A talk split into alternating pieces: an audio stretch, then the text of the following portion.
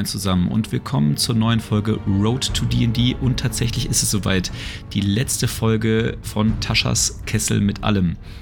Ähm, wie ihr sicher gemerkt habt in den letzten Folgen, äh, insbesondere ich habe das Buch mehr und mehr lieb gewonnen über die verschiedenen Wochen oder die vielen Wochen, die wir das Buch jetzt besprochen haben. Ähm, nichtsdestotrotz äh, gucken wir natürlich nach vorne und da ist ja noch eine ganze Menge mehr, die, das, was wir besprechen möchten. Ähm, aber nichtsdestotrotz äh, möchte ich die Gelegenheit kurz nutzen und auch nochmal darauf hinweisen, wofür wir das hier eigentlich alles machen. Und das natürlich, um mehr und mehr Interessenten und insbesondere natürlich auch Einsteiger in das Hobby reinzubringen und äh, dementsprechend nochmal die Bitte an euch alle, dass wenn ihr irgendwelche Themen habt, irgendwelche Vorschläge, vielleicht aber auch irgendwelche Fragen, die ihr bei euren Streifzügen durch die D&D-Regelwerke ähm, irgendwo gesehen habt oder die aufgekommen sind, entsprechend einfach an unseren Instagram-Kanal schreiben. Äh, R2DND ist der entsprechende Handle und dann gucken wir uns die ganze Sache an und besprechen natürlich, wenn möglich und wenn wir die Antwort wissen, ähm, die Themen dann in unseren Folgen. Und mit dieser kleinen Bitte dann auch direkt ab in die Folge. Viel Spaß!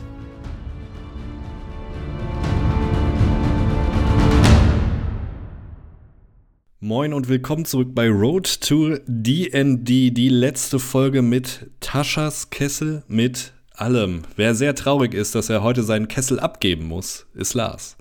Ist das ein, ist das ein Sprichwort? Wirklich?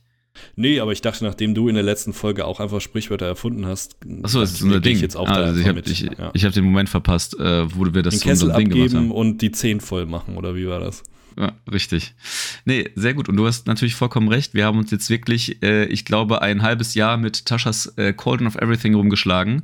Ähm, natürlich äh, nicht so negativ, äh, also ich sollte es nicht so negativ konnotieren, wie ich es getan habe, weil es ist äh, ein großartiges Buch. Ähm, die Unterklassen, die wir euch in den letzten äh, Wochen und Monaten vorgestellt haben, haben euch hoffentlich neugierig gemacht und haben unterstrichen, warum ich immer wieder voll oder warum ich in den letzten Folgen dann voll des Lobes über Taschas war und wenn ich mich an meine erste Folge oder wenn ich, äh, wenn ich mich an unsere erste Folge äh, über Taschas zurückerinnere, war ich eigentlich eher der, der große Skeptiker ähm, diesbezüglich.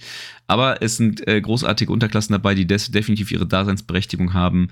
Es gibt äh, äh, eine ganze Menge andere Zusatzinformationen. Ähm, in den ersten Folgen zu Taschas haben wir euch da ja schon durch ein paar durchgeführt und heute ist sozusagen die Roundup-Folge, um das ganze Ding einmal rund zu machen und euch wirklich dann nochmal so ein bisschen die letzten Bits and Pieces mitzugeben, die uns Taschas beschert und ähm, damit ihr dann auch einen vollumfänglichen Eindruck davon habt, was es euch bringt, ähm, euch das Buch dann vielleicht auch selbst zu besorgen oder äh, klassischerweise vielleicht, wenn ihr in der Abenteurergruppe euch das Buch zusammen besorgt.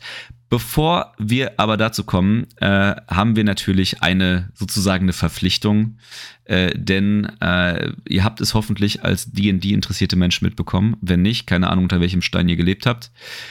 Ähm, der Film ist raus der lang erwähnte und ersehnte Dungeons Dragons Film. Nach großartigen drei ersten Filmen. Ja, ich glaub, es gibt sogar fünf oder so. Es gibt fünf. Also, ich glaube schon, ja. Äh, ich weiß es nicht. Ich glaube, ich habe ich glaub, ich hab gerade mal einen gesehen. Und ich habe diesen einen Film auch erst gesehen, seitdem ich mit D&D zu tun habe. Also ich glaube, wie alt sind die? Sind sie Anfang 2000er, Ende Boah, der 90er ja, oder so? Ja, ich würde so auch so 2.1 oder so sagen und dann aufwärts. Also ja, also sich damit dann irgendwie Ende der 2010er zu beschäftigen, ist ohnehin schon relativ schwierig und dann halt auch noch die Qualität des Films macht einem den Einstieg nicht einfacher. Ich muss mal, ich weiß wirklich nicht, welchen Film ich da geguckt habe. Es war auf jeden Fall, ich was ich noch weiß, ich war ganz, ganz schlimm schockiert. okay, es gibt doch nur drei anscheinend. Ich habe gerade nachgeguckt, 2000, äh, 2000 rausgekommen.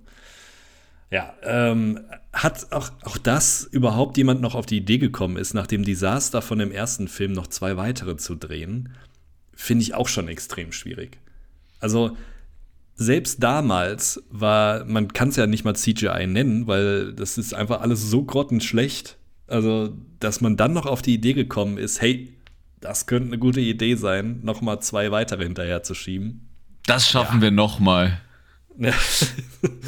Oh Gott, ey, allein, allein wenn man sich schon bei Google die Bilder äh, in der Bildersuche anguckt, ne? Das sieht aus wie so ein richtig, also selbst ambitionierte Lab-Spieler haben bessere Kostüme. Ja, es ist wirklich so, als ob du auf irgendeine so Convention gehst und da ist jemand auf die Idee gekommen, so einen eigenen Film zu drehen, ne? Alter, was ist das dann? Die haben ja so einen Beholder da auch drin. Mhm. Das ist ja. ja, das ist ja katastrophal, wie das aussieht. Ich, vor allem, ich, ähm, ich stelle mir immer die Frage, weil damals der einzige bekannte Schauspieler aus der Serie damals, ähm, der da heißt, wie heißt der nochmal? Ähm, ich bin nicht mehr kurz davor. Die äh, Jeremy Irons, meine ich. Und ähm, der hat sich wahrscheinlich auch danach gedacht, boah, ich muss mein komplettes Leben nochmal umkrempeln. Jetzt werde ich nur noch für so Rollen besetzt. Jetzt muss ich nochmal ganz groß Gas geben in meinen letzten Jahren, damit ich hier noch Ach, irgendwas rumreißen kann in meiner Karriere. Aber der ist doch, der ist doch äh, ein ernsthafter Schauspieler jetzt, oder nicht? Der ist richtig, genau, deswegen meine ich das ja. Also okay. wahrscheinlich hat er sich danach gedacht, so, boah, nee, das kann es doch nicht gewesen sein. Nee, das ist wirklich, das ist wirklich ganz große Scheiße. Meine Herren. Umso, umso erfreulicher. Ist, ja, aber was ist denn, was ist denn, äh, nur um das mal in, in, in, in äh, oder für mich auch so ein bisschen in Kontext zu setzen, du kennst dich gut mit Filmen aus. Was ist denn so um die Jahre oder um 2000, 2001 so rausgekommen, was so Fantasy CGI-mäßig gut war? Oder nur, naja, damit ich so ein also bisschen den technischen Stand von damals. Herr der Ringe? Also das ist, stimmt, natürlich. Ja, okay, also, es, gibt keine, es gibt keine Ausrede dafür. später, ne? Deswegen, ja. also das kann wirklich nicht die Ausrede gewesen sein. Und auch die Ausrede, oh, okay. dass Fantasy-Filme zu der Zeit nicht funktioniert haben, kann auch nicht die Ausrede sein in dem Fall. Ja. Das ist eigentlich das passendste Beispiel dazu. Das ist alles richtig. Ach du Schande, ey. Aber wie gesagt, umso erfreulicher, der neue Film hat mir zumindest wahnsinnig viel Spaß gemacht. Ultra. Muss ich sagen. Es hat, äh, ich, fand, ich fand mich wirklich, äh, ich weiß nicht, wie lange war, zwei Stunden, sage ich jetzt einfach mal, äh, roundabout, wahrscheinlich liegt er halbwegs mit richtig, ähm, hat mich durch die Bank großartig unterhalten. Jeder, der keine Ahnung von Dungeons Dragons hat, äh, wird einfach nur einen echt sehr unterhaltsamen, humoristischen, äh, gut geschriebenen äh, Fantasy-Film gucken. Jeder, der Interesse an Dungeons, Dungeons Dragons hat und in dem Hobby drin ist, auch in den Details dieses Hobby drin ist, ähm, wird sich da extrem abgeholt fühlen. Äh, natürlich habe ich dann so nerdy, wie ich dann irgendwie in diesem Hobby bin, drauf geachtet, äh, was das für Spells sind, die die Protagonisten oder die ganzen Charaktere zaubern, ob die richtig ausgeführt und dargestellt wurden. Ich habe keinen Fehler entdeckt. Ähm, nee, ich spontan auch nicht. Also ja, es gibt so ein paar Sachen wie äh, jetzt als Beispiel, wie oft man white shapen kann und so weiter. Ja, das ist, das und, ist ne? natürlich schwierig. Das Aber, ist natürlich schwierig. Ähm, auch da, also man, ich finde, man muss da auch dem Film ein bisschen Freiheit zugestehen, dass er sich nicht eins zu eins an die D&D-Regeln hält in jeder Situation, weil manchmal tut es dem Plot dann auch einfach gut, dass es nicht so ist. Ähm, aber ich finde wirklich alles, was so irgendwie an Lore ist und so, also fangen wir mal an bei den, wie du schon sagst, Zauber und Co. Das fand ich extrem gut dargestellt, aber gleichzeitig auch so ein bisschen diese Background-Lore, wo dann ab und zu mal äh, der Charakter erwähnt wird und dann hörst ja, du die Stadt gut. irgendwo. Und das funktioniert schon alles extrem gut. Also wie du schon sagst, du hast so irgendwie, du kannst jeden mit in diesen Film schleppen und er wird eine gute Zeit haben, wird am Ende wahrscheinlich keinen Hint mitbekommen haben, der für D&D-Spieler da ist. Du kannst aber auch jeden D&D-Spieler damit reinschleppen und er wird jeden Moment einfach das Leonardo DiCaprio-Meme machen mit, zack, kenne ich. Ja, und ja, richtig. Das macht ich, diesen Film so extrem rund, finde ich. Ich war, ich war natürlich auch richtig, richtig nervig, als wir in diesem Film waren und habe dauernd äh, irgendwelche Zeitinfos geklugscheißt während des Films. Wirklich ganz, ganz katastrophal. Aber das es ist, ist wirklich schlimm. ein Fest. Ich sowieso Menschen, die beim Film reden, auch schwierig. Ich auch ganz, ganz, ganz, ganz grausam. Aber ich, ich, ich, wollte, ich wollte einfach mit meinem D&D-Wissen posen. Das kommt, man kommt in, der, in seinem Leben recht selten dazu, dass es hau, das ein, ein Hauch von Coolness hat. Ja, das, das ist absolut richtig. Ja. Ähm, aber in aber dem Fall das ist also, wirklich großartig. Also, wie du schon sagst, auch so die, die Namen, die dann einfach zwischenzeitlich mal gedroppt werden. Keine Ahnung, beispielsweise, äh, und das ist jetzt auch wirklich äh, kein Spoiler auf den, äh, auf den Plot des Films, aber zum Beispiel wird der Schmied einer Waffe genannt. Ähm, dieser Schmied ist tatsächlich auch Teil der D&D-Lore und lustigerweise hatten wir gerade ähm, diesen Charakter, diesen Schmied dieser dieses, dieser Waffe, äh, dann gerade noch in einem Abenteuer. Äh, all das ist wirklich, hat mich mega abgeholt äh, und ein cooler Plot. Und ähm, was ich dazu sagen muss, aus einer Spielleiterperspektive, ähm, ich wollte immer mal gucken, oder vielleicht weißt du das auch einfach, ähm, oder ich bin mir ehrlicherweise gar nicht sicher, wie sowas produziert wird, weil ich mich bei Filmen per se einfach nicht gut auskenne. Wenn man mit so einer, äh, wenn man mit einer Spielleiterperspektive auf den Plot des Films guckt, ist das einfach ein wahnsinnig gut geschriebenes D&D-Abenteuer. Du hast ja. so richtig diese, diese ja. Grundelemente, ne? Du hast dieses mhm. so, du hast irgendwie ein, ein, früh, ein frühes äh, Treffen mit dem Antagonisten, dann ein konkretes Ziel, dem du hinterher eiferst, wo du aber merkst, du brauchst erst einen konkreten Schlüssel, um dann äh, anders an den Punkt zu kommen, an dem du eigentlich möchtest. Dort angekommen merkst du aber, Dinge verändern sich anders als eigentlich gedacht. Dann musst du irgendwie auf eine Lösung kommen, aber hast tatsächlich die Werkzeuge, die du für diese Lösung brauchst, schon alle in der Hand. So, ne? Das ist schon eigentlich wirklich so, wie halt auch so ein ganz normales D&D-Abenteuer, so ein Three-Shot geschrieben werden würde. Ja, und ich glaube, es ist auch also ich könnte mir zumindest vorstellen, dass es absichtlich so gewählt wurde, weil ähm, erstens jeder, der da rausgeht, wird sagen, ja, das hat sich angefühlt wie ein D&D-Abenteuer mit allen Kleinigkeiten, die man als Spieler kennt, sei es äh, improvisierte Waffen, sei es irgendwas geht schief, sei es man äh, macht einen Plan, der Plan fällt sofort. Also alles, was man als Spieler und als Spielleiter kennt, ist in diesem Film mit drin. Und ich bin mir sehr sicher, dass es danach auch so ein bisschen geschrieben wurde. Ähm, weil genau das macht so, so ein bisschen kurzweilig und ich bin mir auch genauso sicher, dass sie sich absichtlich dann auch im Endeffekt ähm, nicht nur Drehbuchautoren, sondern auch Regisseure genommen haben, die eher in der Comedy-Seite angesiedelt sind. Wie also jetzt in dem Fall beim Regisseur, der früher Game Night, äh, Game Night produziert hat, beziehungsweise gedreht hat. Das sind so Sachen, okay, wenn dann alles zusammenkommt, dann hast du eben diesen typischen, ja, diesen typischen DD-Abenteuer-Style. Ähm, relativ schnell zusammengefasst. Weil das ist ja auch so, du wirst als, also es sei denn, du spielst als sehr, sehr ernste Gruppe, was ich bisher noch nicht mitbekommen habe, weil der eine oder andere Lacher ist eigentlich fast immer dabei. Und wenn du das dann irgendwie kombinierst, kommt halt genau so ein Film raus, wie er jetzt da steht. Und das ja, funktioniert überraschend gut. Das, ja, überrascht ist mich. Ist ein sehr guter vor. Punkt. Also ich, weil den, so habe ich das noch gar nicht betrachtet, aber du hast recht, du hast quasi so, wenn du, wenn du dich quasi da reinversetzen würdest, dass jeder der Protagonisten von einem Spieler gespielt werden würden, hätten die Spieler einfach eine wahnsinnig gute Zeit gehabt in der Zeit. Ja, das, ja, das über, über, den, ja. über den Plot des Films sozusagen. Das, das ja, stimmt.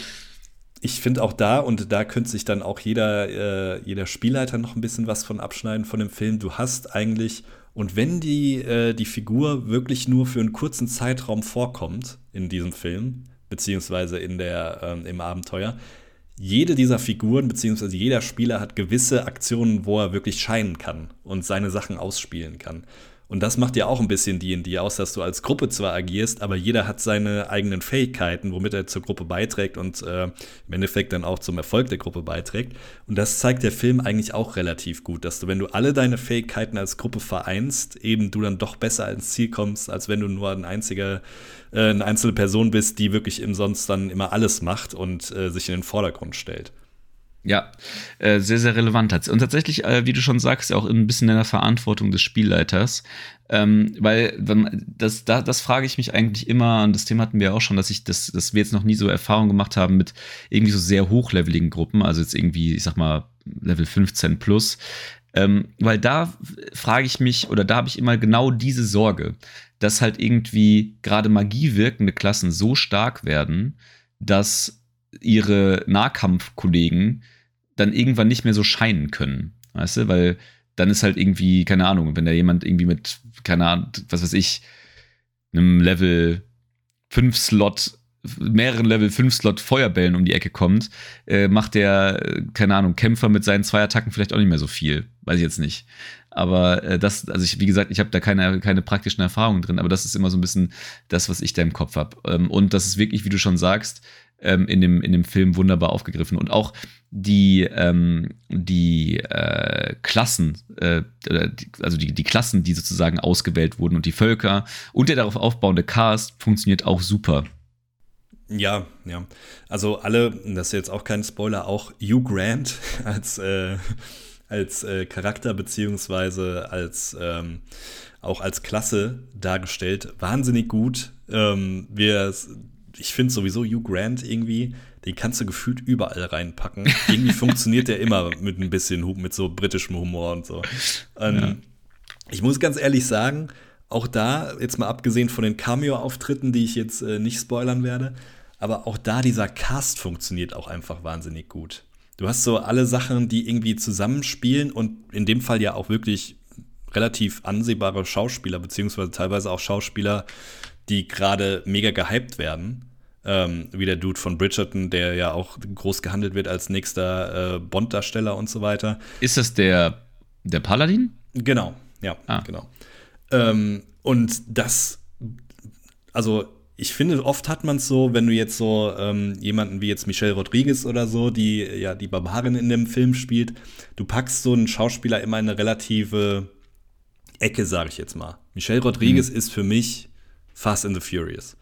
Wo für ich leider SWAT. gesehen habe, dass anscheinend auch schon wieder der 50. Film davon jetzt rausgeht. Ja, ja, ja und SWAT, natürlich, natürlich. Aber immer so wieder die, die gleiche Figur. Und das ist natürlich, das passt jetzt auch zum Barbaren recht gut, ne? Aber trotzdem ist es irgendwie so, dass es ihr deutlich mehr abnimmst als ihre anderen Rollen. Ich weiß nicht warum, aber irgendwie ist dieser Cast wahnsinnig gut darauf geschnitten. Und ich meine, im Endeffekt sollte das ja bei jedem Film so sein, aber ich finde, bei DD und bei Fantasy-Filmen ist man da immer ein bisschen kritischer, weil man, wenn man Schauspieler nicht in Fantasy-Filmen kennt, manchmal das Problem hat, sich die da reinzudenken. Und das hatte ich bei dem Film überhaupt nicht. Also es hat eins zu eins perfekt funktioniert. Ähm, ja, unbedingt. Und äh, zwei Sachen äh, so ein bisschen zur, zu Randnotizen zu dem Film. Ähm, zum einen sehr, sehr cool. Also die äh, Leute unter euch da draußen, die ähm, D&D Beyond nutzen, äh, haben tatsächlich jetzt die Möglichkeit, sich die Figuren, also die, die Protagonisten des Films und die Character Sheets ähm, dieser, dieser, dieser Personen runter, nicht runterzuladen, aber die, sie werden euch zur Verfügung gestellt und ihr könnt sie dann selbst spielen oder nutzen oder wie auch immer ihr das möchtet. Finde ich einfach einen coolen eine coole Verknüpfung sozusagen zwischen spielbarem D&D-Content und dem Film. Und was ich gerade jetzt in dieser Sekunde einfach nur durch meine Google-Bildersuche, wo ich immer noch äh, schockiert auf die äh, Screenshots von dem 2000er-Film gucke, äh, gesehen habe, es gibt jetzt dazu Prequel-Bücher schon. Wie meinst du Prequel-Bücher? Ja, es gibt äh, Dungeons Dragons Honor Among Thieves, an Original Prequel, The Druid's Call wo es anscheinend um die Druidin geht und die ihre Vorgeschichte. Ach echt? Krass. Ich habe gesehen, dass es das Buch zum Film gibt. Okay. Und aber, es gibt äh, jetzt anscheinend schon äh, Number One New York Times Bestselling Author Ika Johnston schreibt da irgendwie jetzt anscheinend die Sachen mit. Hm.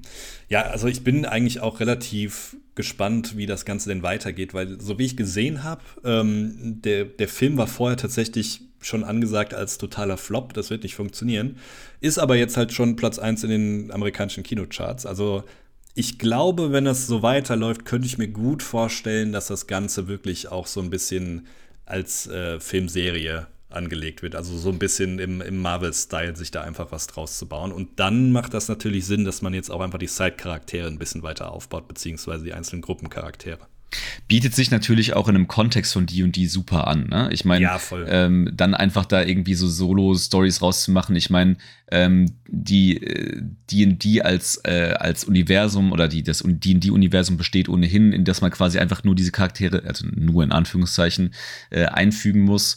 D&D äh, an sich hätte, hätte auch ähm, hat, hat ja ohnehin schon immer einen sehr hohen ähm, oder einen Großteil auch an Büchern gehabt oder sowas, dass die, dass die das Universum weitergebracht haben.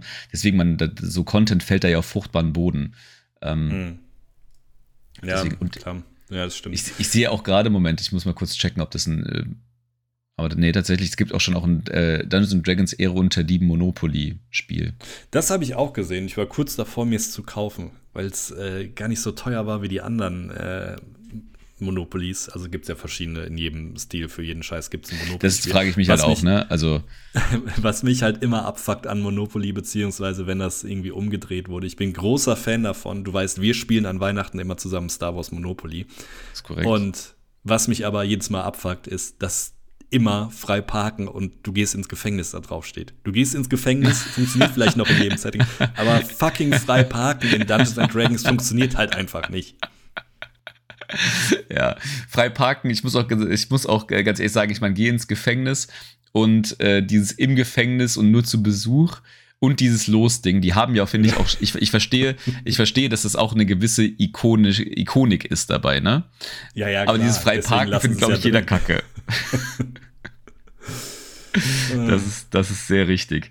Ähm, aber ja, äh, ich, bin, ich bin wirklich maßgeblich beeindruckt immer von dieser Monopoly-Industrie. Äh, ich weiß nicht, ob da irgendwie äh, ob die irgendwie einen Fastpath zu den ganzen Publishern haben oder sowas von Filmen und keine Ahnung was, dass sie quasi während der Film noch geschnitten wird, schon das entsprechende Monopoly äh, dafür irgendwie designen. ja gut, das ist wirklich ich, komplett ich glaube, lächerlich. Jetzt bei, äh, bei Dungeons and Dragons ist der Weg relativ kurz, weil ich glaube, Monopoly gehört auch zu Hasbro, oder? Ich bin mir nicht sicher. Äh, let me check. Oder ist, das nee, es ist Parker, oder? Ich habe keine Ahnung, Alter. Wo weiß man sowas? Äh, ja, doch, gehört zu Hasbro. Ja, ja, ja. Ich gucke gerade mal die Screenshots von der eh Packung. Beim gleichen ja, okay. Publisher. Das ist natürlich cool, ne? Ja. Oh, ich sehe gerade, es gibt das American Express Monopoly. Es kostet einfach 380 Euro. What the fuck? okay.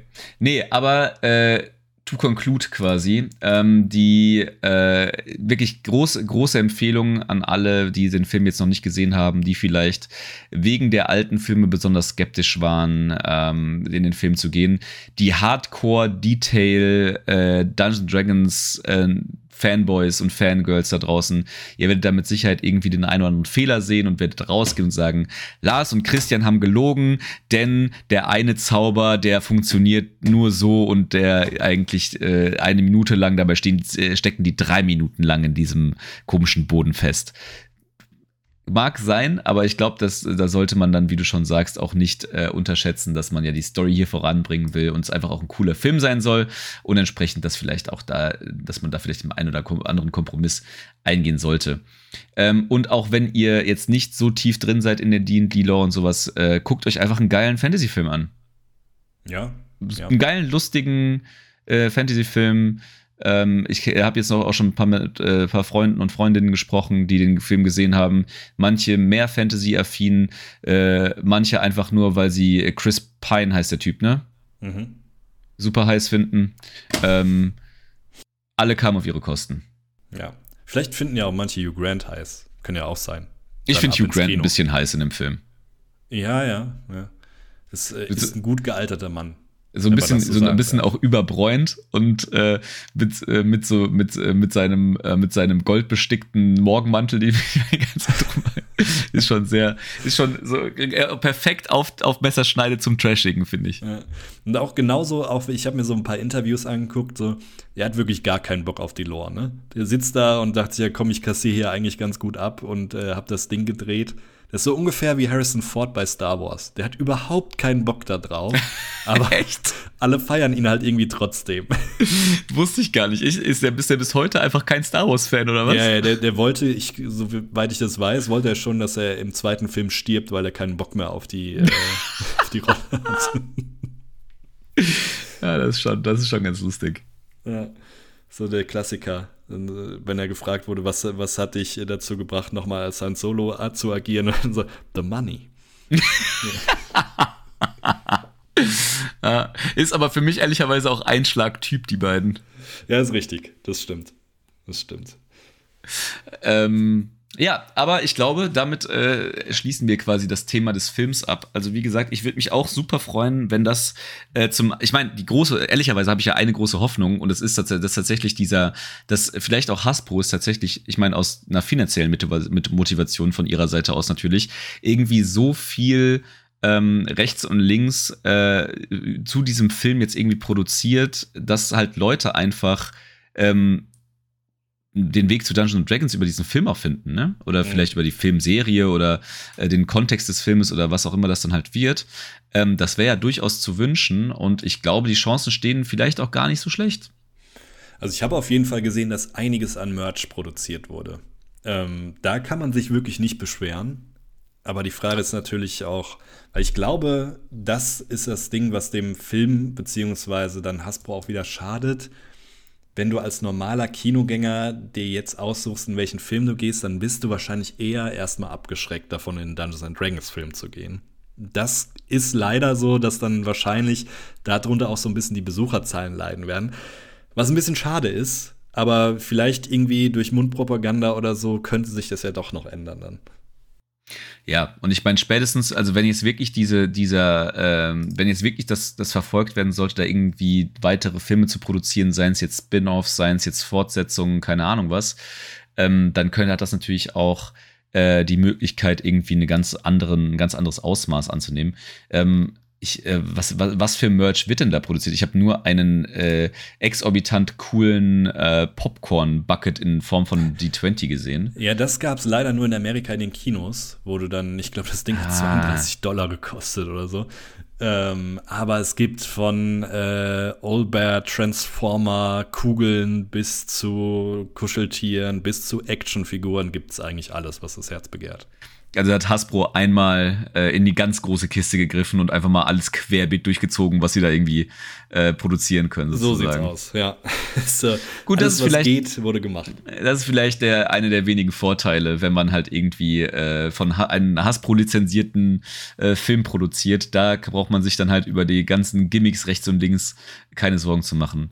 Ah ja, Actionfiguren, die sehen ja auch richtig scheiße aus, muss ich ja gestehen. Actionfiguren sehen immer scheiße aus. Hast du jemals eine gute Actionfigur besessen? Ich habe noch nie eine Actionfigur besessen. Das wobei ist hundertprozentige kurzem. Lüge. Du hast hundertprozentig als Kind bestimmt mal eine Actionfigur besessen. Oh ja, okay, das kann aber dann wirklich so lange her, dass ich mich da nicht so richtig daran erinnern kann. Damals Nee, gab es nämlich noch mit dem schlauen Namen, wo man richtig kreativ war, Action Man. Und Action Man Ähm. konnte, es gab Action Man war das Äquivalent zur Barbie, was dann ein bisschen männlicher sein sollte. Und Action Man war, dann hat er sich mal abgeseilt. Dann hat er hier eine Maschinenpistole in die Hand gedrückt Stimmt, bekommen. Alter. Das war richtig fies. Das war auch, das war auch so, äh, so ganz offen. Ich meine, so äh, retrospektiv hat man es dann gecheckt, dass das so äh, Glorifizierung von Militär war. Ja. Ganz leicht im Hintergrund. Ja, ja, ja. Äh, oder wa- wahrscheinlich, äh, in jeder vierten Box lag wahrscheinlich irgendwie noch so ein zufälliger Zettel, We want you in the army bei oder so. ähm, aber äh, eine, ich muss eine dumme Frage stellen. Sind Actionfiguren ausschließlich Figuren, mit denen man dann auch spielen kann? Äh, Heißt, ist das der Action-Teil in dem Titel Actionfigur, dass man, dass das halt irgendwie so mit so Assets und dass man die halt bewegen kann und damit spielen kann und so? Da bin ich mir ehrlich gesagt nicht sicher. Also könnte ich aber, könnte ich mir vorstellen. Weil aber dann wäre ja ähm, Barbie quasi auch eine Actionfigur. Ja, richtig.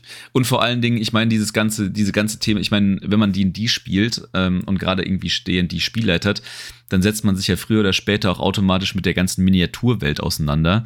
Und äh, die Frage wäre, sind solche Miniaturen halt auch Actionfiguren oder dadurch, dass man sie halt nicht bewegen kann und so halt eben nicht? Also, keine Ahnung.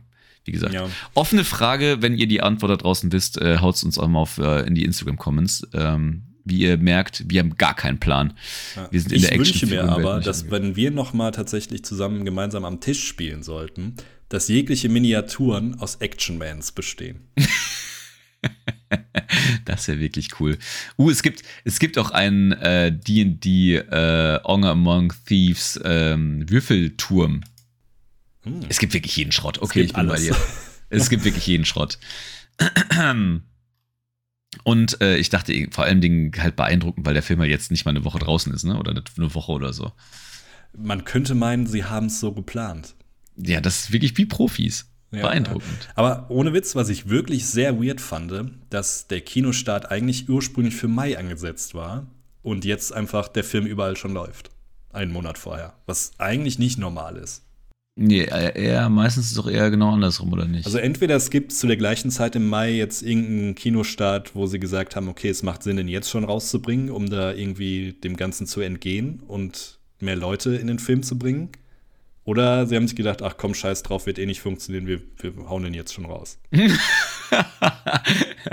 Kackfilm. ja, ja, das mag natürlich sein.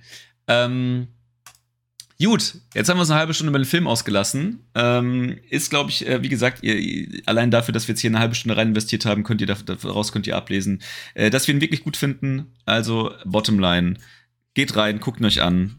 Äh, ist es wert und macht eine Menge Spaß. Und äh, ich werde ihn einfach, das ist so ein Film, den gucke ich mir auf jeden Fall halt auch einfach nochmal an, weil äh, äh, ich mir dann halt wirklich, ich, ich sehe mich da schon Notizen machen dabei. ähm, aber kommen wir zum äh, großen äh, Finale von äh, Taschas Kessel mit allem, würde ich sagen.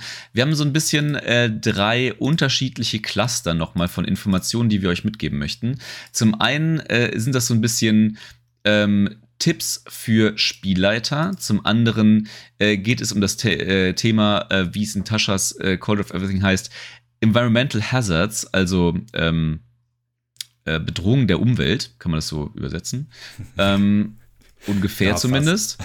Und ähm, die äh, und der, die letzte Kategorie ist so ein bisschen äh, Tipps für sp sowohl Spieler als auch Spielleiter.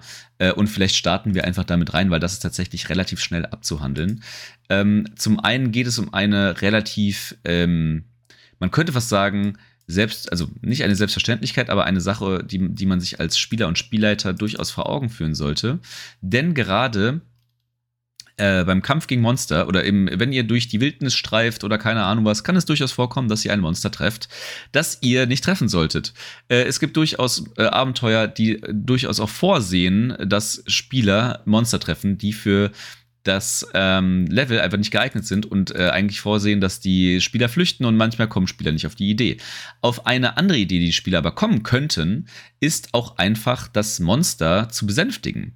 Und hier gibt es, äh, und äh, Tasha's Cauldron of Everything gibt euch eine kleine Liste, wie ihr unterschiedliche Monstertypen, oder die, die Liste ist natürlich eher für Spielleiter gedacht, ähm, aber eine Liste für, mit, mit Dingen, äh, mit denen die Spieler ähm, gegebenenfalls halt die Monster besänftigen könnten und damit verhindern könnten oder einen, einen, Kampf verhindern könnten oder vielleicht sogar im extremsten Fall dieses Monster zu Verbündeten machen, zu einem Verbündeten machen könnten. Das ist dann natürlich euch überlassen. Äh, deswegen gehen wir natürlich jetzt hier auch nicht die Liste durch. Äh, das ist wie gesagt äh, Informationen, die Spiel, äh, Spielleitern vorbehalten sind.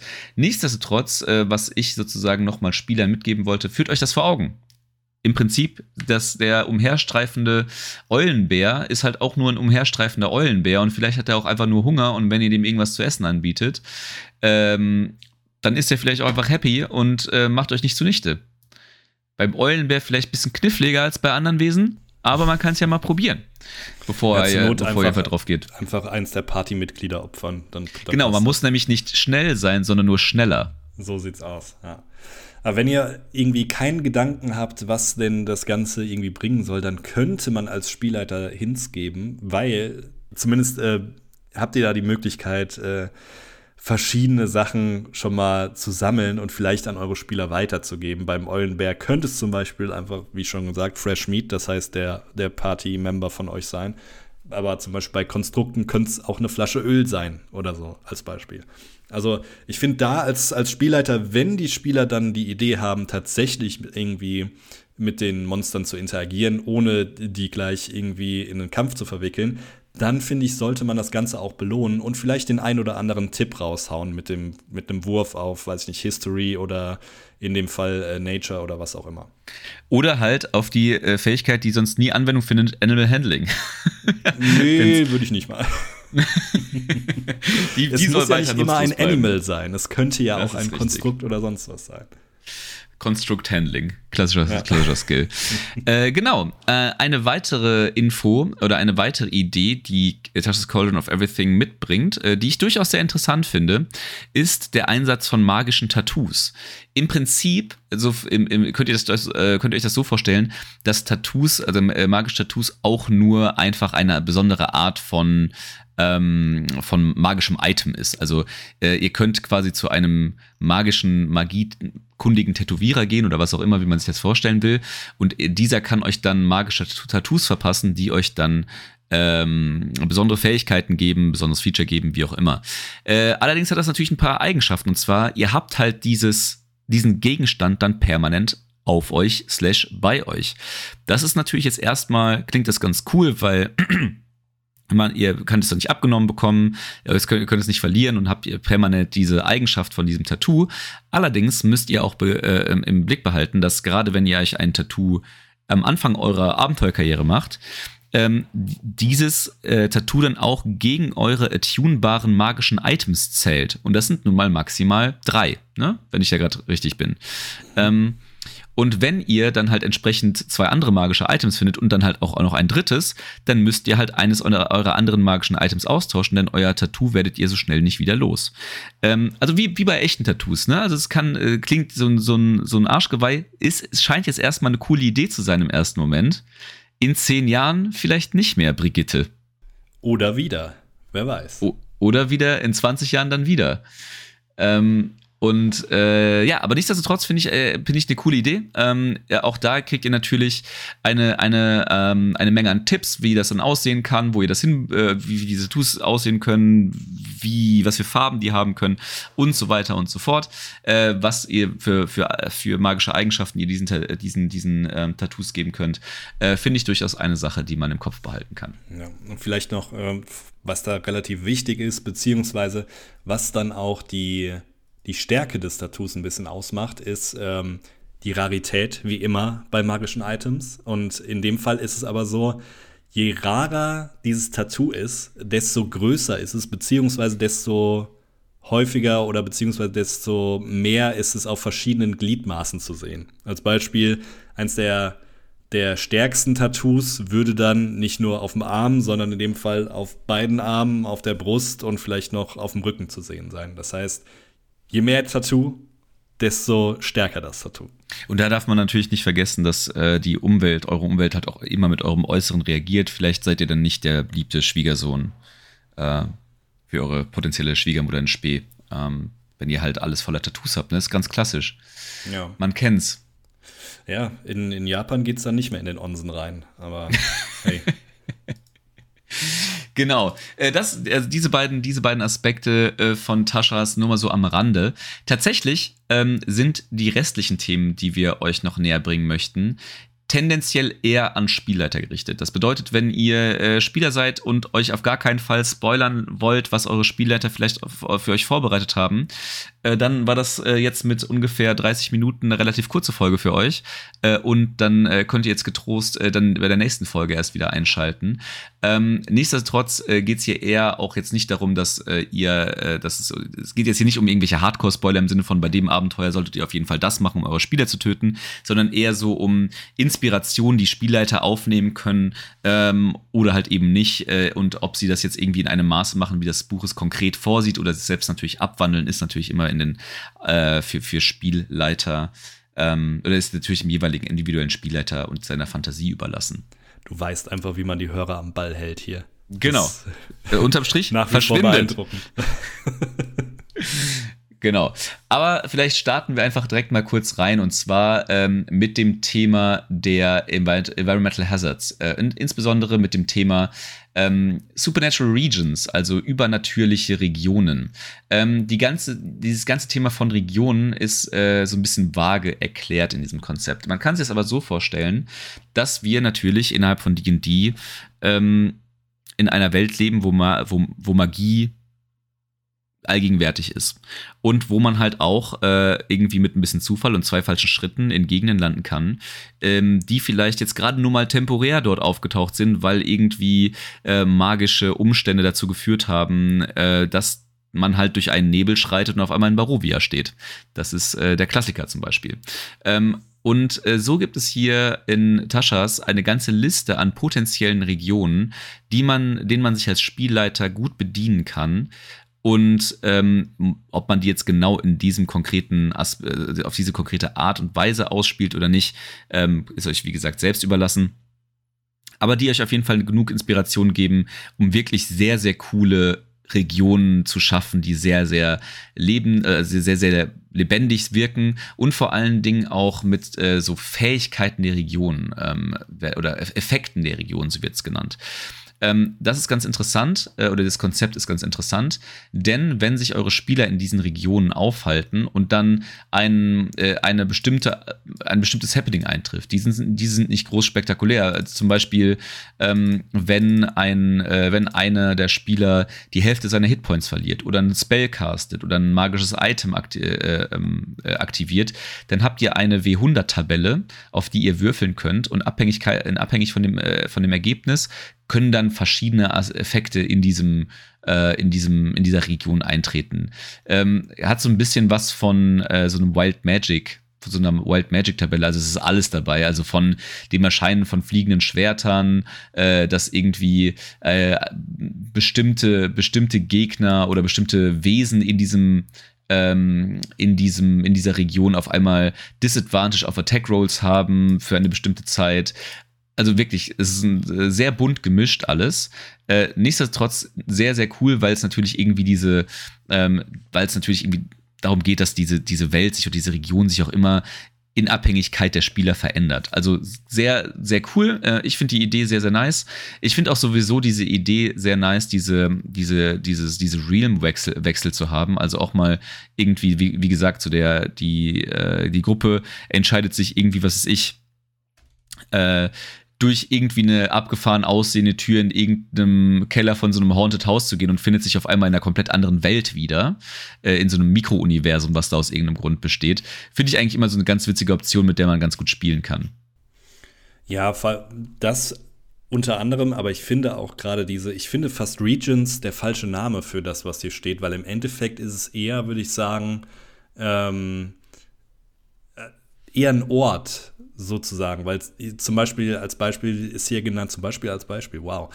Ähm, hier ist ja unter anderem genannt, genannt Haunted, wo wir dann ganz schnell zum Beispiel bei einer Haunted Villa sind oder so. Oder Infested, wo du dann bei einem Dorf, hier ist glaube ich als Bildbeispiel ein Dorf, das von äh, Spinnen quasi unterwandert wurde. Das ganze Dorf ist voller Spinnweben und Spinnen.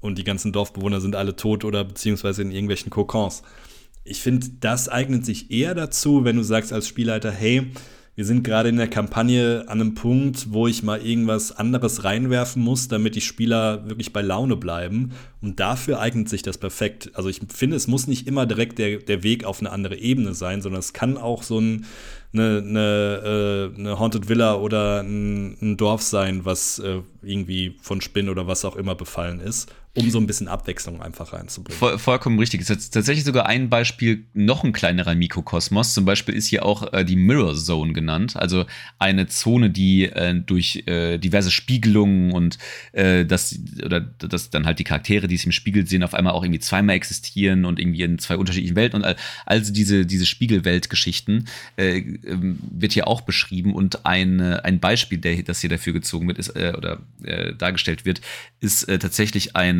äh, eine Näherei ähm, oder eine Schneiderei, besser gesagt, die auf einmal dann durch die Spiegel, die dort stehen, zu so einem, zu so einer Mirror Zone wird, äh, wo auf einmal die Spiegelbilder die Charaktere töten wollen und so Geschichten. Also es gibt all diese verschiedenen Aspekte, äh, die durchaus ähm, wie gesagt, so einfach gecopy-pasted werden können in euer Abenteuer. Aber ich würde euch eher dazu ermutigen, das als Inspirationsquelle zu nehmen, um das halt passend für euer Setting zu machen, ähm, um halt sozusagen dem, dem Abenteuer ein bisschen neuen Flavor zu geben. Ja, ja, absolut. Übrigens, neben den Regionen könnt ihr auch so Sachen wie äh, magische Effekte einfach noch eintreten lassen. Und äh, da funktioniert das Ganze auch ähnlich, dass ihr oft einfach den Table bzw. den W100-Table dann rollt und ihr lasst das Ganze natürlich eintreten, wenn vorher irgendwas passiert ist. Also entweder ähm, irgendeine starke magische Kreatur stirbt, wie ein Drache oder so, mit einem Rating, was 5 oder höher ist, ist hier als Beispiel genannt oder ihr verbraucht ein magisches Item oder ihr zaubert einen Spell in irgendeiner dieser, zum Beispiel dieser Region, die wir gerade genannt haben. Irgendjemand zaubert und jedes Mal, wenn jemand zaubert, passiert einer dieser magischen Effekte. Was ich ganz spannend finde, man muss nur ein bisschen gucken, ich habe mir gerade eben mal durchgelesen, bin mir nicht sicher, ob das Ganze wirklich für Charaktere unter Level 2 möglich ist, weil da treten teilweise schon Sachen ein, wo ich sagen würde, ah, das müsste man entweder ein bisschen abschwächen oder halt zusehen, dass man gewisse Sachen da rausstreicht, weil da sind schon ein paar pige Sachen dabei. Naja, ehrlicherweise ist es bei der Magic, der Wild Magic Table auch der Fall, ne? Also mit einem mit einer kurzen Referenz an äh, mein Echsen- und Keller-Abenteuer, wo ich meinen Level 4 ähm, äh, Wild Magic Sorcerer äh, in einem Feuerball explodieren lassen habe, dass er selbst nicht überlebt hat, weil er einfach nicht so viele Hitpoints hat auf dem Level. Ähm, deswegen, ich glaube, die Frage stellt sich bei D&D einfach nicht. so. If he dies, he dies. so sieht es nämlich aus. Ähm, genau, und dann äh, gibt es halt tatsächlich ähm, noch weitere Inspirationsquellen, die euch, ähm, die euch Taschas mitgibt. Äh, einfach für magische Phänomene, die auftreten können, aber zum Beispiel auch natürlich nicht magische Phänomene. Also äh, auf der einen Seite halt wirklich so ähm, magische Stürme, die auf euch, die über die Gegner hereinbrechen können, ähm, was die für verschiedene Eigenschaften haben könnten, ähm, bis hin zu einfach auch so ganz nicht magischen Dingen, wie zum Beispiel ähm, ihr geht einen Bergpfad hoch und es kommt eine Lawine den Berg runter. Was für Regeln oder was für Regeln folgt denn eine Lawine so? Wie viel Schaden macht denn eine Lawine, wenn sie die Spieler trifft? All diese verschiedenen äh, äh, Gedönsels habt ihr halt auch in Taschas, beziehungsweise habt genug Anhaltspunkte, um diese Regeln dann für euch zu übersetzen. Und last but not least, Puzzles. Nicht die Bar, sondern Puzzles in D&D, beziehungsweise nicht nur Puzzles, sondern vielleicht auch einfach Rätsel oder irgendwelche ähm, Dinge, die ihr euren Spielern entgegenwerft, damit sie ein bisschen länger in einem Raum beschäftigt sind und wirklich mal ihren Grips anstrengen müssen. Ich muss sagen, ich bin immer ein bisschen zwiegespalten bei Puzzles. Als Spielleiter finde ich es grundsätzlich super, die Dinger reinzupacken. Ich habe aber die Erfahrung gemacht, wenn du nicht Puzzles aus dem Buch Puzzles für Vierjährige nimmst, sind die Spieler meistens relativ schnell überfordert. Ja, es ist leider sehr wahr. Ja, nee, das, das stimmt. Ähm, ich muss auch gestehen, auch, als auch aus eigener, eigener Erfahrung, ähm, ich finde es unglaublich schwierig, ähm, in der Gruppe in D&D so, so typische Puzzles zu lösen, einfach, ne? Also dieses, ähm, äh, wenn, wenn nicht die, wenn es halt wirklich nicht so ganz straight, du, du, du du gehst dahin, überlegst zweimal, dann weißt du zumindest, wie das Puzzle gestrickt ist und dann ist eigentlich nur die Frage, wie es gelöst wird. Ähm, wenn das nicht der Punkt ist bei dem Puzzle, dann ist es eigentlich schon zu schwer. Weil, wenn die, wenn überhaupt zu die, die, die Machart des Puzzles schon so komplex ist, dass die Spieler da gechallenged sind, drauf zu kommen, und dann hat, ist man ja noch nicht bei der Lösung, sondern man hat einfach nur verstanden, okay, das hier könnte jetzt die Lösung liegen, dann ist das wirklich, das kann das wirklich katastrophal enden. Also nicht katastrophal im Sinne von äh, TPK, sondern eher katastrophal im äh, irgendwie drei Stunden Session, wo die Spieler nicht weiterkommen und super frustriert irgendwie wieder rausgehen. Ähm, das kann durchaus sein und das macht wenig Spaß. Die Sache ist die, äh, ihr bekommt hier innerhalb von Taschas eine ganze Liste an riesig viel möglichen Puzzles die ihr einfach in eure Abenteuer rein copy-pasten könnt, sozusagen.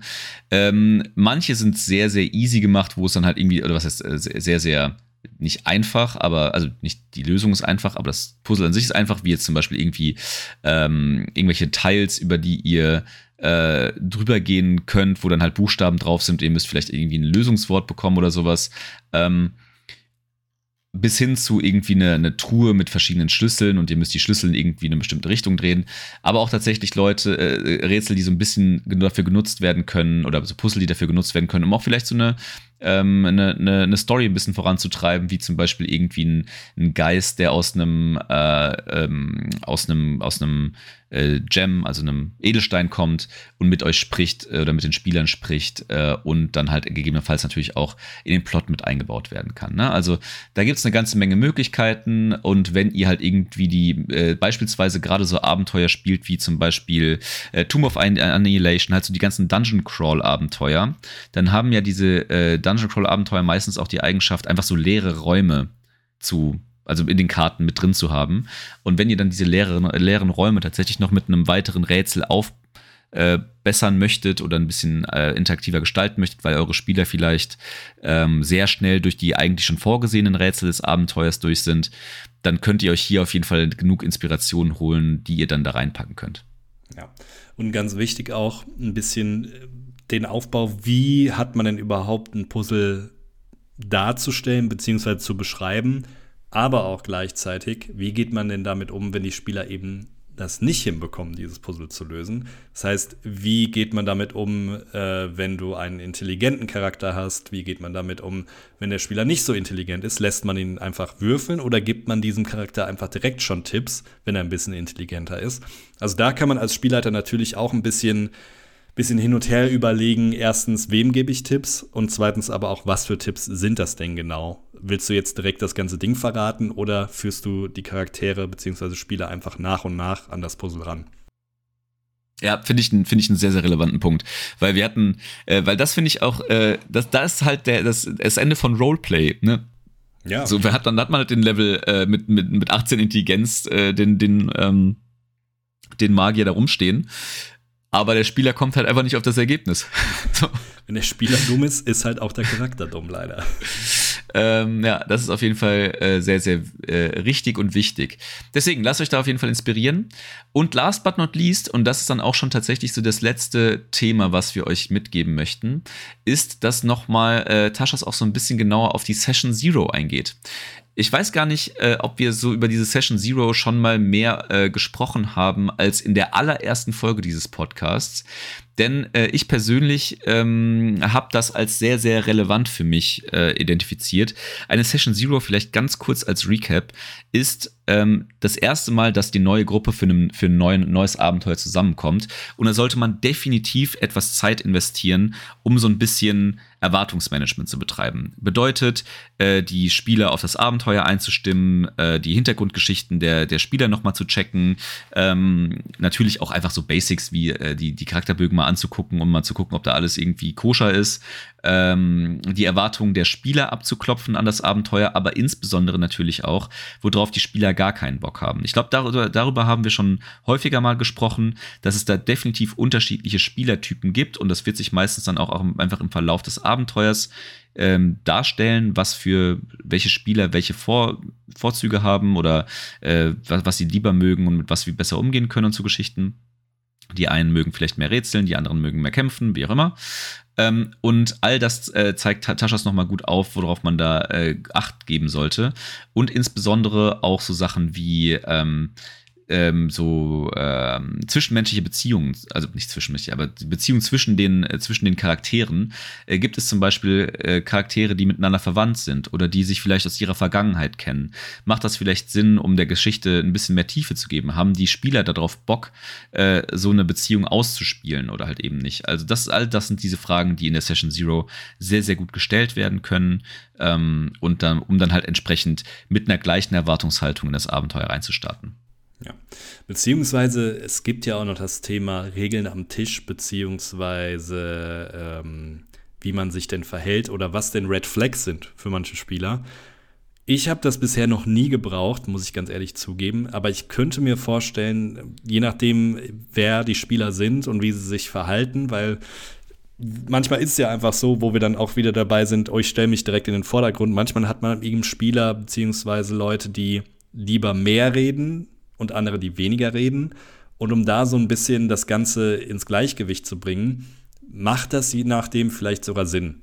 Wie gesagt, ich habe es noch nie gebaut, ich weiß nicht, wie es dir geht, aber ich finde, wenn man als Spielleiter merkt, okay, vielleicht brauchen wir diese Regeln und müssen die mit allen klar machen, um dann auch zu sagen, hey, jetzt ist ein Punkt angekommen, wo wir irgendwie an, den, an die Regeln rangehen müssen und sagen, hier, das darfst du nicht, weil wir haben abgemacht, das und das ist der Fall, dann könnte es vielleicht Sinn machen. Ich glaube, ich hatte schon mal davon erzählt in irgendeiner Folge. Ich hatte mal eine Erfahrung, wo ich weiß, ich weiß nicht, ob äh, uns da Regeln geholfen hätten, aber äh, wir hatten eine Gruppe äh, mit heterogenem Alignment, sage ich mal. Also es gab zwei Leute, die waren chaotisch neutral und der Rest und die beiden anderen Gruppenteilnehmer waren gut oder die drei anderen Thema, äh, Gruppenteilnehmer waren gut. Und tatsächlich ging es, äh, hatten wir dann einen Roleplay-Moment, den ich sehr eindrücklich fand, äh, den ich währenddessen als den krassesten Roleplay-Moment meiner kompletten D&D-Karriere äh, identifiziert hat. Und es war super Feuer und Flamme, dass die Charaktere sich halt untereinander gestritten haben, weil sie einfach so unterschiedliche Standpunkte vertreten haben. Wie sich dann in der nächsten, äh, in der nächsten Folge rausgestellt hat oder der nächsten Session rausgestellt hat, ähm, war da vor allen Dingen für so, äh, für einige der Spieler die Grenze zwischen Charakter und Spieler lange überschritten zu dem Zeitpunkt und äh, so, dass das eher in tatsächlichen, als tatsächlichen Streit interpretiert wurde. Und ähm, das ist natürlich dann genau der Punkt, an den man nicht kommen darf, äh, dass dann halt irgendwie dieses, dieses Missverständnis äh, vorkommt. Und da auch, ähm, das kann man natürlich vorhersehen, wenn man, wenn man die Gruppen und die Spieler kennt. Aber gerade um sowas ein bisschen zu umschiffen, kann man natürlich äh, genau solche Regeln aufstellen, dass wenn sich ein Spieler in irgendeiner Art und Weise unwohl fühlt ähm, in einer Roleplay-Situation irgendwie vielleicht auch, äh, ich hatte mal das Thema, ähm, dass der Spielleiter auch in einem Horror-Setting äh, angesagt hat, dass die Spieler äh, tatsächlich so Karten bekommen haben, die sie einfach zeigen konnten, wenn ihnen das Setting einfach nicht keinen Spaß mehr gemacht hat, weil es zu sehr in diese Horror-Thematik reingedriftet ist, so dass dann der Spielleiter sofort in der Lage gewesen wäre, also es ist nicht passiert, aber der Spielleiter sofort in der Lage gewesen wäre, das zu identifizieren und entsprechend das Abenteuer zu modifizieren. Ähm, deswegen es macht definitiv Sinn, darüber nachzudenken, gerade bei heterogenen Gruppen, gerade bei Gruppen, die vielleicht nicht so erfahren sind, was die D&D angeht und insbesondere in Gruppen natürlich, wo, wie du schon sagst, so ein bisschen der der ähm, äh, der die, die, Akzeptanz zu Roleplay und so ein bisschen die äh, ähm, eher zurückhaltende Menschen auf etwas extrovertiertere Menschen treffen. Ähm, am Schluss sollen halt alle Spaß haben und äh, sich nicht die ganze Zeit überredet fühlen. Das ist halt auch nicht so ein Zweck der Sache. Und eine Sache, die ich bei dieser Diskussion immer ein wenig unterschätzt finde, ist, auch der Spielleiter soll ja eine gute Zeit haben. nee, finde ich das, nicht. Also das, das wird dabei immer, finde ich, in dieser Diskussion sehr unterschätzt, dass die Spieler, äh, dass die, dass, dass Spieler äh, sehr viel Schutz genießen in solchen Diskussionen. Aber im, im, am Ende des Tages soll der Spielleiter ja auch Bock haben auf die ganze Geschichte. Und wenn halt die Spieler sich irgendwie untereinander auf ein Regelsetting einigen, das der Spielleiter dann aber scheiße findet, ist halt auch blöd. Das größte Geschenk, was du dem Spielleiter machen kannst, ist ihn als Spieler agieren zu lassen für eine gewisse Zeit. Das hast du sehr schön gesagt. Das ist ein sehr schöner Schlusssatz für diese Folge, finde ich. So, finde ich auch. In diesem Sinne, vielleicht noch ein kleines, es bleibt jetzt nicht beim Schlusssatz, weil wir natürlich auch noch äh, sagen müssen, was wir denn überhaupt als nächstes besprechen. Ähm, dahingehend, dass Mordenkainz, ich will es nicht schon wieder falsch sagen, aber ich glaube, es ist Monsters of the Multiverse, ähm, das ist korrekt. In diesem Bundle der Core Rulebooks mit drin ist, macht es, glaube ich, Sinn, dass wir da einen kleinen Blick reinwerfen, zumindest auf die Völker, die da noch dabei sind, weil da sind einige Völker dabei, die doch etwas anders sind, die ihr als Charakter bzw. Spieler dann nutzen könnt, denn es sind Monstervölker. Also dann könnt ihr tatsächlich nicht nur als Halborg spielen, ihr könnt auch als Ork spielen und so weiter und so fort. Ist ganz interessant. Ich glaube, da werfen wir auf jeden Fall einen Blick drauf in den nächsten Folgen. Und danach werden wir mal schauen, wo uns die Reise hintreibt. Es gibt eine, es gibt, es gibt auf jeden Fall noch eine ganze Menge an Optionen. Da werden wir nicht müde. Nichtsdestotrotz, ähm, diesbezüglich natürlich auch immer wieder Hinweis, wenn ihr irgendwie Themen habt, äh, die ihr von uns mal besprochen haben möchtet oder ähnliches, schreibt uns immer gerne auf Instagram R2DND ist da der Handle des Instagram-Accounts. Ähm, da äh, lesen wir sehr kräftig mit, äh, falls ihr da also irgendwie Input für Themen habt, äh, weil ihr sie selbst nicht checkt, weil ihr sie mega dumm findet, weil ihr einfach nur wissen möchtet, was wir darüber denken. Schreibt uns einfach. Wir nehmen die natürlich sehr, sehr gerne auf. Und in diesem Sinne, bis in zwei Wochen. Tschüss. Ciao.